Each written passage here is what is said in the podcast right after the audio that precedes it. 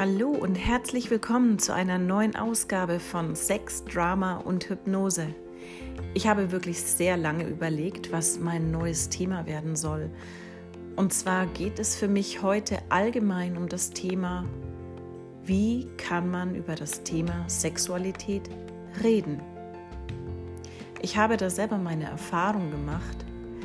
Und zwar haben schon immer alle möglichen Freunde von mir sich mir anvertraut und mir Dinge aus ihrem Sexleben erzählt.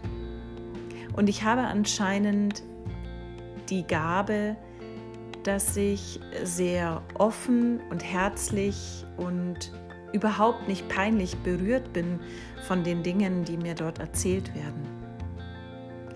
Ich finde es sehr wichtig, dass man einer Person sich anvertrauen kann, die das Thema so ernst nimmt, dass man sich einfach aufgenommen, wahrgenommen und geborgen fühlen kann und sicher fühlen kann. Und genau dieses Gefühl möchte ich auch meinen Klienten vermitteln, die zu mir kommen zum Sexual Coaching. Dass sie einen Rahmen haben oder bei einer Person sind, wo sie wirklich das Gefühl haben, sie können hier alles erzählen.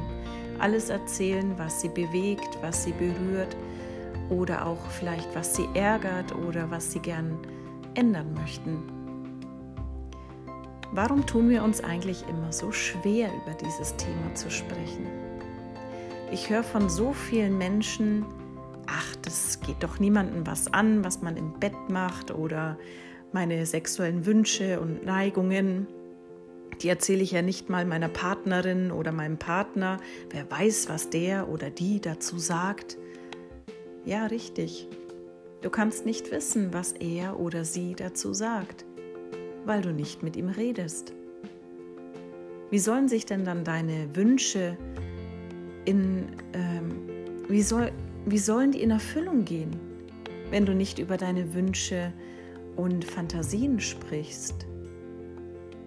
Vielleicht bist du auch in einer Beziehung, wo deine sexuellen Wünsche nicht wirklich wahrgenommen werden und nicht umgesetzt werden und du bist unglücklich.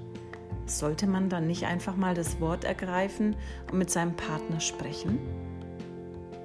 Vielleicht hat er ja auch Lust, etwas daran zu ändern. Vielleicht hat er auch Bock, irgendwas Neues auszuprobieren. Und wenn man einfach nicht den Mund aufmacht, dann kann man auch nichts ändern wie ich immer so schön sage, wenn du nicht deine Komfortzone verlässt, wie willst du dann über dich hinauswachsen? Wie kann dann deine Beziehung wachsen? Wie kann sich denn irgendwas verändern, wenn du alles immer so machst, wie du es bisher getan hast? Unglücklich sein muss nicht sein. Mach deinen Mund auf und sprech mit deinem Partner. Sag ihm, was deine Wünsche sind